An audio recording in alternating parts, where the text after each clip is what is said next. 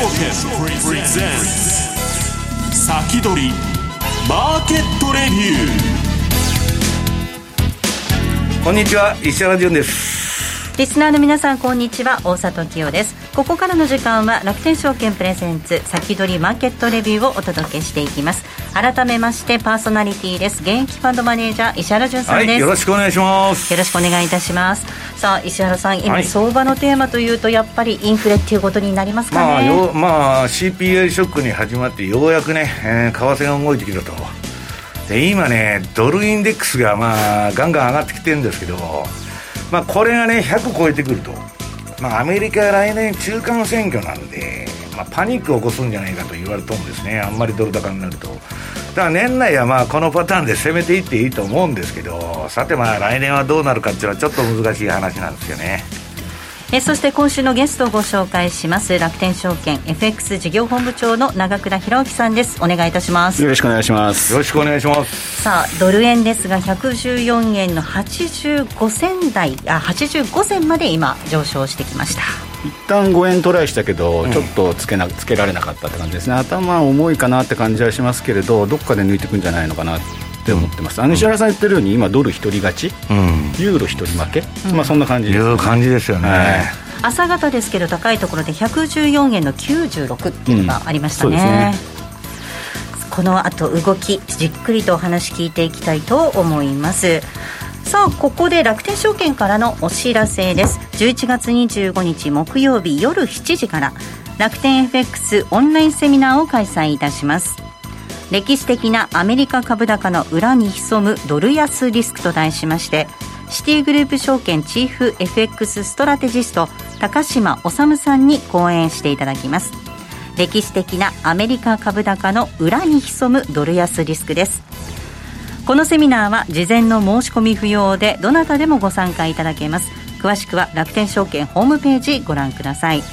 なおこのセミナーでは楽天証券の取扱い商品の勧誘を行う場合があります。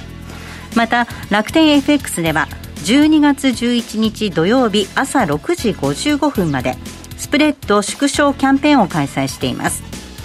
ポンド円のスプレッドを0.9銭5ドル円のスプレッドを0.6銭に縮小。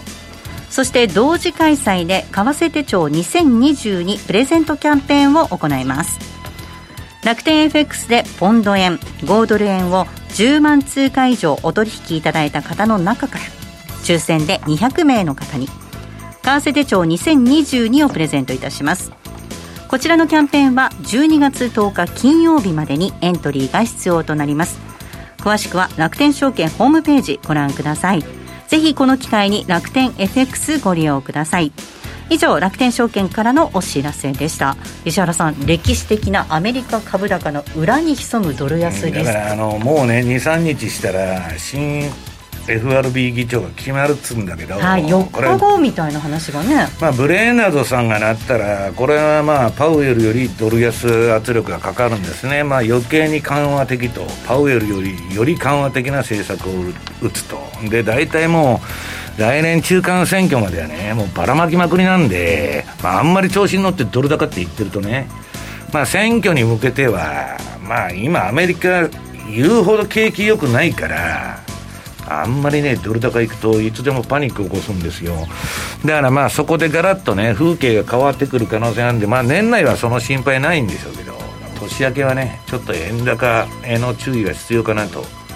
いう感じはするんですけどねドル円の動き見てても。毎年こう年末年始でこうガラッと相場付き変わったりしますもんね。もう1月の相場転換っていうのはね昔からまあ為替相場の定番だったんですけど、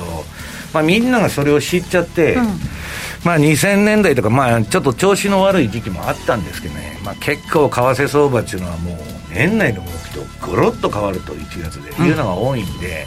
うん、まああのまあポジションがねえー、利益が出てる人は一回、はい、年内でね、持ち代稼ぎ相場で長倉さん、一回、あの懐に入れとくというのもいいんじゃないかと思ってるんですけど。この番組は YouTube ライブでも同時に配信をしています。動画の配信についてはラジオ日経番組サイトからご覧いただけます。番組ホームページから随時質問などを受け付けています。番組宛てメール送信フォームからお願いいたします。それでは進めていきましょうこの番組は楽天証券の提供でお送りします。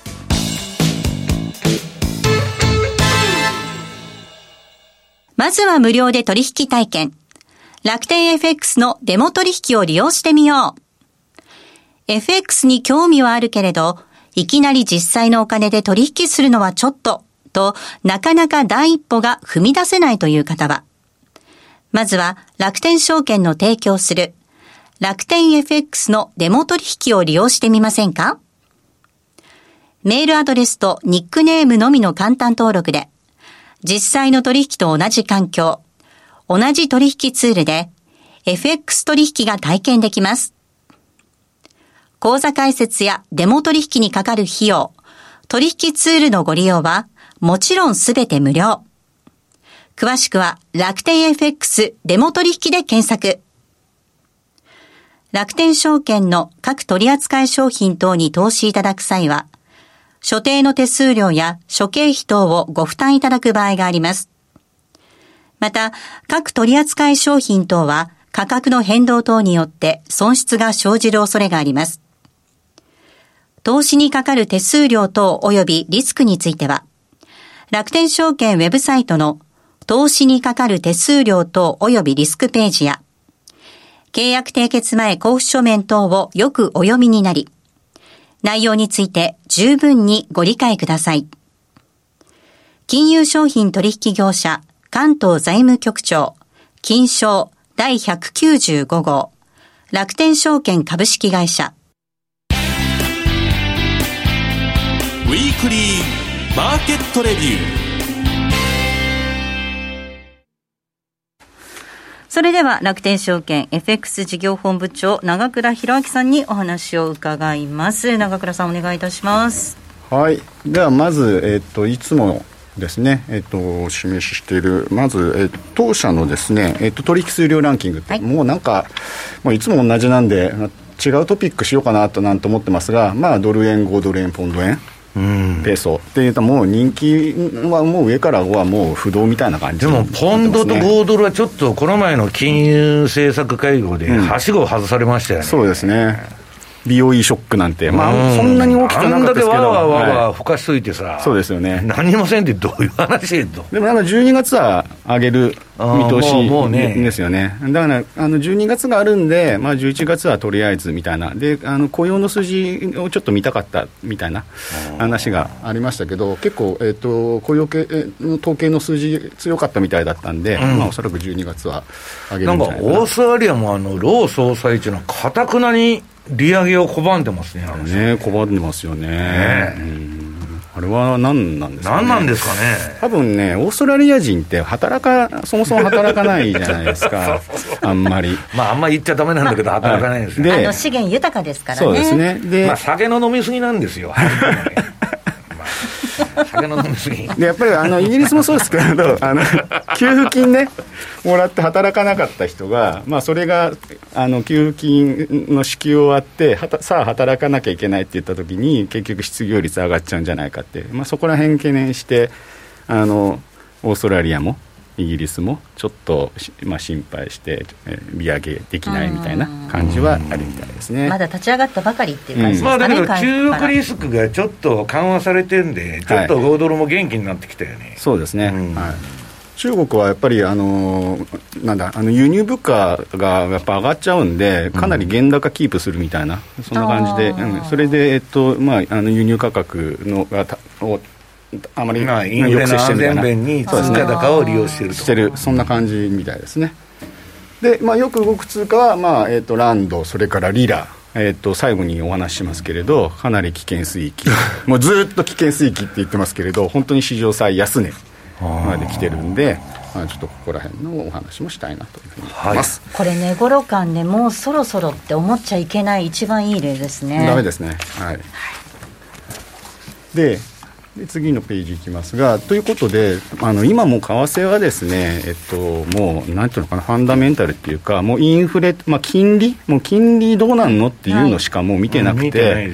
でそれで、まあ、あの上がったり下がったりしているというような状況なんで、もうインフレ、インフレ、どこでもどどうなんの、えーインフレになったら金利上げんの、下げんの？はい。みたいな話で、まあ、その先まで進んでないんですけれど、ということで、えー、と明日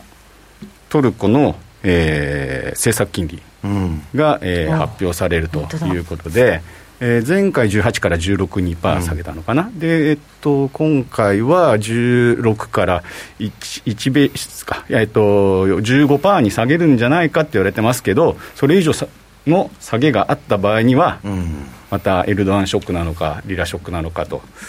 いうようなところで、結構、でもどこまで下げる気なんですか、エルドアンここまで下げるんでしょうかね。あれ、インフレ率はまあかそれ以上じゃないですか、そうですね。まあ、2023年の大統領選に向けて国民にいい顔したいっていうのがどうもあるみたいですけどね。というような感じになってますよということで23年っつったら、もう来年、再来年ですよ、先の話なんですよね。はい足元インフレ率って大体19%ぐらいですもんね、そうですね。あのうちのあの為替のアナリストにちょっとお話聞いたら、結構あのでもトルコってあの経済で人口もあるんで、うん。あの経済つ強いらしいんですよね。なんかあれはね、人口が完全にピラミッド型なんですよ、あそこ。の若い人が多い、うん。そうですよね。でイタリアなんかよりも全然経済強いかもしれないなって言ってる人もいます。トルコはねいまあ、かつてのオスマントルコ帝国ですから、そのプライドっていうかね、その自負があるんですよ。底力ありますかね、うん、だからアメリカが何言っても、日本みたいにへこへこしとらんわけですよ、うん。まあイランもそうなんだけど、はい。ペルシャでね、で結局、まあ NATO にいるのに、えーロシアから釘買ったり、はいええ。まあやっとることはわけわからんように映るんですけど、彼の中では一本筋が通ってるんですよ、やってることが。ただし、金利を下げる方がインフレにならないという理屈はね、ちょっとよくわからん。よくわかんないですよね。はい消費者物価19%もあったら、これ結構日々の生活、皆さん、庶民の方、痛いと思うんですけどね、それで選挙、ね影響あると思うんですけど、マイナスの。うんまあ、ただ、まあ、ちょっと前はね、トルコの田中角栄って言われて、まあ、財政出動をやってね、まあ、彼なりの経済理論っていうのはあるんですよ。はいまあ、だけど、トルコのその通貨のことを言うとね、トルコ円っていうのは昔1000円してたんですよ。うんそれが今ここまで下がってるっていうのは、まあ、切り下げの歴史なんですよ。はいでまあ、そこで値頃感で言うと、1000円から見たら100円でも安いし、50円でも安いし、うんで今の10いくらっていう水準はね、まあ、1000円から見たら、まあ、大したことないじゃないかと、ただ取引をする場合には、分母が小さいんで、1円の変動ってめちゃくちゃ大きいわけですよ。そうなんですよね。そこを頭に入れとかないとダメだってことですね。はいはいいきます。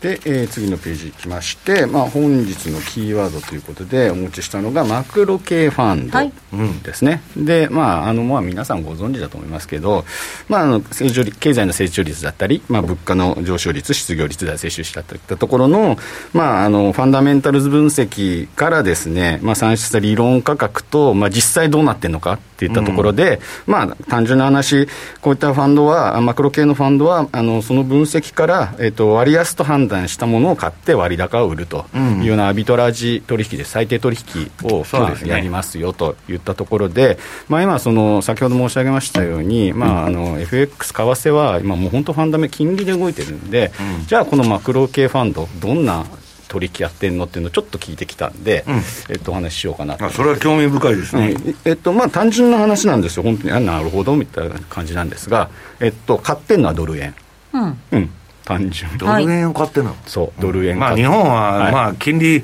全然上がりそうもないからね。はい。うん。で、売ってるのがユーロドル、あもうもう本当にそれだけ。あ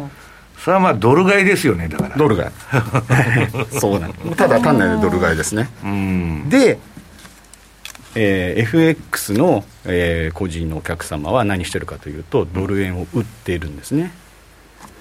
ドル売りになドル売りになっちゃってるんです、こう上がっていく局面で売ってる売り上がってる売り上がっちゃってる。あー今までのまあね。レンディー相場の頭があるから、はい、そうですね。っていうような、えっ、と、ものが見てます。ただ、この売りポジションも、えっ、と、若干減り始めてるんでと、まあ、後でちょっとお話ししようかなと思ってます、というところです。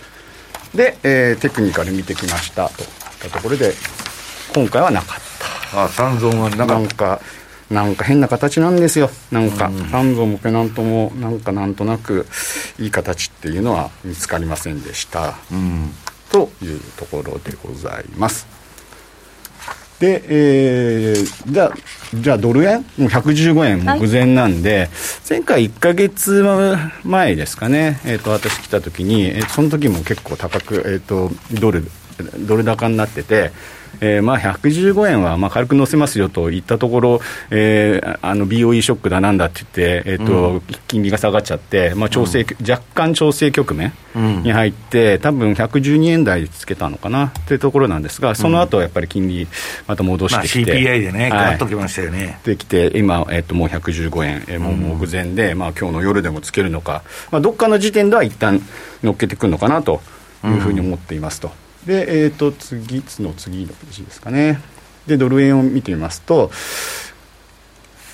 はい。資料7チャート見ていきまますしょう。ドル円の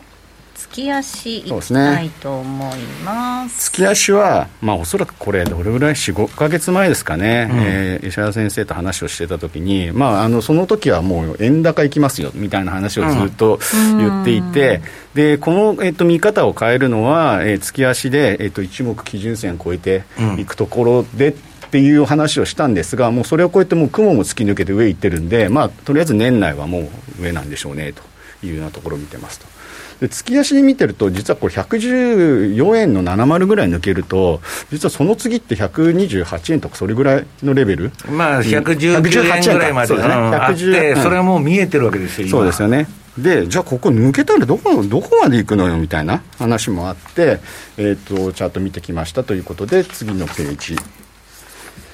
ですね。でも、冷やしじゃ全然もう、どこに目処がね。目処が、はい、本当分かりませんよと。はい、もう結構上行っちゃうまあ、感じですね。実行レートベースでかなりの円安ですけどね。そうですよね。うん。だからまああの JP モルガンの佐々木さんがよく言ってるじゃないですか、まあ、めちゃくちゃな円安水準なんですよ、実は。1970年代のね、300円時代と何も変わらないぐらいの円安なんですよ、今。そうですね、だから今はドルが上がってるっていったところなんで、あのさっきの、ね、マクロ系だとかっていったところは買ってるという感じなんですけれど、あのおそらくどっかで円割安っていうふうに見,、見てくんじゃないのかなって思ってるので、その時一旦まあ、機会しくんのかなと、まあ、そこは。まあだから、115円って言っても、まあまあ、ほぼほぼまあレンジの上限まで今来たと。そうですね。いう話ですよね。はい、で、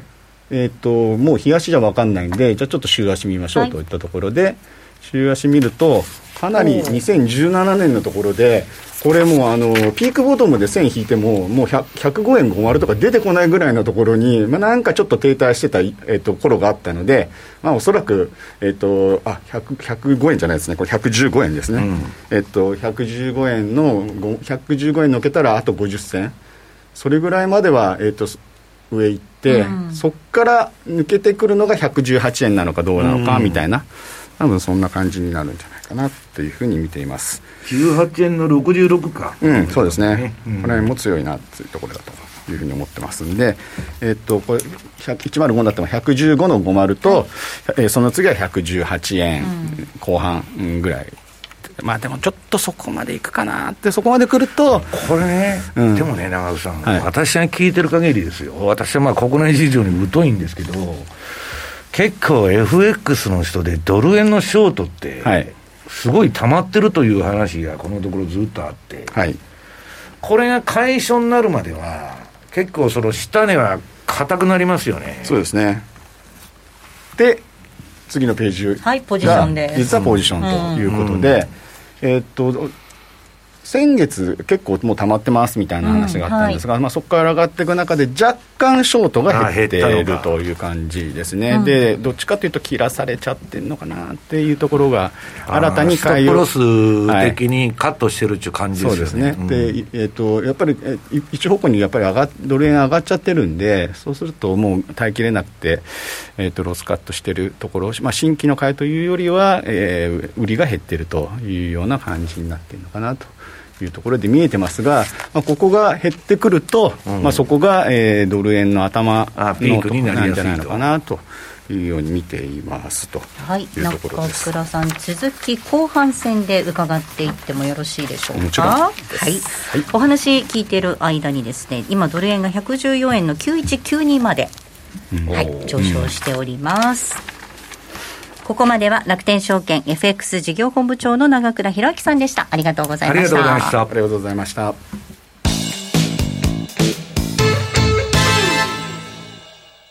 まずは無料で取引体験。楽天 FX のデモ取引を利用してみよう。FX に興味はあるけれど、いきなり実際のお金で取引するのはちょっと、と、なかなか第一歩が踏み出せないという方は、まずは楽天証券の提供する楽天 FX のデモ取引を利用してみませんか？メールアドレスとニックネームのみの簡単登録で、実際の取引と同じ環境、同じ取引ツールで FX 取引が体験できます。口座開設やデモ取引にかかる費用、取引ツールのご利用はもちろんすべて無料。詳しくは楽天 FX デモ取引で検索。楽天証券の各取扱商品等に投資いただく際は、所定の手数料や諸経費等をご負担いただく場合があります。また、各取扱商品等は価格の変動等によって損失が生じる恐れがあります。投資にかかる手数料等及びリスクについては、楽天証券ウェブサイトの投資にかかる手数料等及びリスクページや、契約締結前交付書面等をよくお読みになり、内容について十分にご理解ください。金融商品取引業者関東財務局長金賞第195号楽天証券株式会社石原淳の相場の肝ここでは現役ファンドマネージャー石原淳さんにこれからの相場の肝について伺っていきます。はい。まあ、あのー、このところの、あのー、ちょっと相場整理しておきますと、1ページ。もうこれね、あの、対前年比で6%も上昇しとると。まあ、なんかインフレだと、もうこれ急激に上がっとるじゃないですか、物価が。で、これはね、QE で、QE ではインフレにならないんだけど、もう給付金からね、えー、公共事業からもうばらまいてんで、まあさすがになってくると。で、まああとはもうサプライチェーンがむちゃくちゃになってて、まあ車もね、なんかね、もう、来年の4月までぐらい来ないみたいな納車が感じになってると。で、それはね、車があっても船の方がまたおかしくなってるんで。うん、まあそれはともかくそういういろんな要因でね、インフレがやってきたと。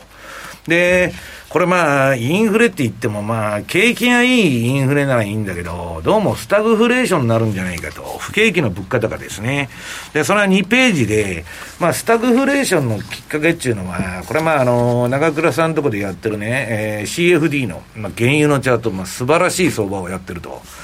でまあ、チャートが赤くなったらもうずっと買い持ち、黄色くなったらうちも売り持ちっていうだけの話なんだけど、今、調整相場になってて、うん、まあ、標準偏差と ADX 下がってんで、今、ぐちゃぐちゃしてるんですけど、これはね、ヒーオペックの方が、まあ、プーチンがね、後ろで絵を描いとるんで、まあ、あの今度、ドイツのガスの問題も今ね、また急にガス価格が上がると、まあ、なかなか下がりにくい構造、本当は原油ってね、シーズナルで今弱いんですけど、まあ、ラリーなんかもちょっと下がるんじゃないかって言っとるんですけどね、まあ、なかなか下がらない、えー、構造的な、うん、感じになってきてると。で大体ね、えー、っと、まあ、統計っていうのはね、日本もアメリカもまあ、粉飾統計って言われてて、役人が勝手に作るんですよ。最初にこの数字を決めて、そのようなデータを持ってくると。で、それで言うと、まあ、辻褄が合わなくなると、計算式変えるんですよ、しょっちゅう。だから一切コンシステンシーがないと継続性のない統計になっちゃうんですけど、3ページ。えー、1980年代、まあ、ボルカーの時代からのインフレ統計の計算式を使うとね、荷重方式の。今もうアメリカのインフレ率って15%近いと。6%じゃないんだという話なんですよ。で15%もね、はい、インフレになっとった ら、これは大変だと、だって今ね、レッスンが何から、バイトいくらね、賃上げしても来ないんですよ、一切。で、これ、賃金が上がってくるとすごいし、家賃の上がり方が一番ひどいと、いうことでね、アメリカ人は全然幸せじゃないんじゃないのという話になってるわけです。で、まあ、そういうインフレになったら当然金利が上がって、えードル円も上がるという、まあ、長倉さん言われてる金利とイコール。為替の取引っていうのは二国間の国債の交換レートが出てるだけなんで、要するに、えーっと、その、金利差で基本的には動きますんで、でドル円はバッと飛んだと。で、今これもう、前の節も抜いちゃってんでね、はい、4ページです。まあ、長倉さんのさっきのチャートで言うと、まあ、これ、このチャートには出てないんですけど、18円の66とうん。いうのがあって、まあ、それやりに来てもおかしくないなと。ただ、15円ちょっと超えた半ばぐらいで、まあ、勝手は全部止まっとるんで、まあ、そこはまた売ってくる人もいるのか分かりませんけど、まあ、そういう視界が広がってきてると。で、ドル円はね、トレンドフォローという意味でやりにくい相場が続いてたんですけど、まあ、ここのところに来てやっと動き出したと。この、えー、今年に入ってですね。まあそこそこいい相場になってると。変動率から言ってもね、まあ、えー動いてくれたなということで。で、円のシーズナルチャートを見てもらうと5ページの。もうこの時期はね、11、12って、えー過去20、20年間の平均ですけど、これ、円安の季節なんですよ。はい、弱いんですね。はい、ただし、年を明けると円高になったりしますんで、コロッと変わるということで気をつけた方がいいんですけど、まあ、ここはもう投機筋は、えードル円の買いで攻めてくるっていうのは、まあ、セオリーなんですね。でユーロドル。まあ、先ほどあの、長倉さんの方からマクロファンドの解説があって、まあ、ドル円とドル円を買ってユーロドル売っとると。もうこれはもう本当に、えー為替の、まあ、て、あのー原理通りのことをやってると。で彼らはね、マクロファンドっていうのは、理路整然と儲けて、理路整然と負けるんです。だから負けても言い訳がつく取引はするんですよ。で、まあ、それはともかくとして、ユーロもここのところ墜落してきましてですね、なんじゃこらちゅう、まあ、ドル高にかす、えー、なんだ、ドル高の動きが加速してると。で、これね、標準偏差も ADX も上がってますから、はい綺麗に上がってますね完全な今トレンド相場で、イケイケどんどんだと。ただこれもね、7ページ見ると、あんまりこの時期ね、ユーロ本当は高い時期じゃなかったんだけど、この11月の後半から12月までこれ上がるんですね。これも過去20年の平均。で、ユーロをもし、今ユーロ売られてんだけど、はい。買うんなら12月っていうのが、シーズナリーからの確率論からの答えなんだけど、まあ果たしてね、ユーロは12月に反転するのかどうか、まあ行き過ぎて反省しとるかもわからないんだけど、で、ただしこれも12月だけ高くて、1月から2月まで、ダーッとユーロ安と。まあちょっと、あの、猫の目相場ですけどね。まあ、あの、機敏な動きというか、えーあれが年末年始には求められると思うんで、ただでさえ、あの、マーケットの板が薄くなる。参加者がね、少なくなりますし、ね。長倉さんなんか昔そういう取引やってたから、まあ、年末はね、もうレートが出ないという話で大変な時期なんですけど、で、はい、続きはこの後続きはじゃあ、の。あの、来年の話を含めてやりますんで。はい、後半戦はい。で伺っていきたいと思います、石原潤の相場の木もお届けしました、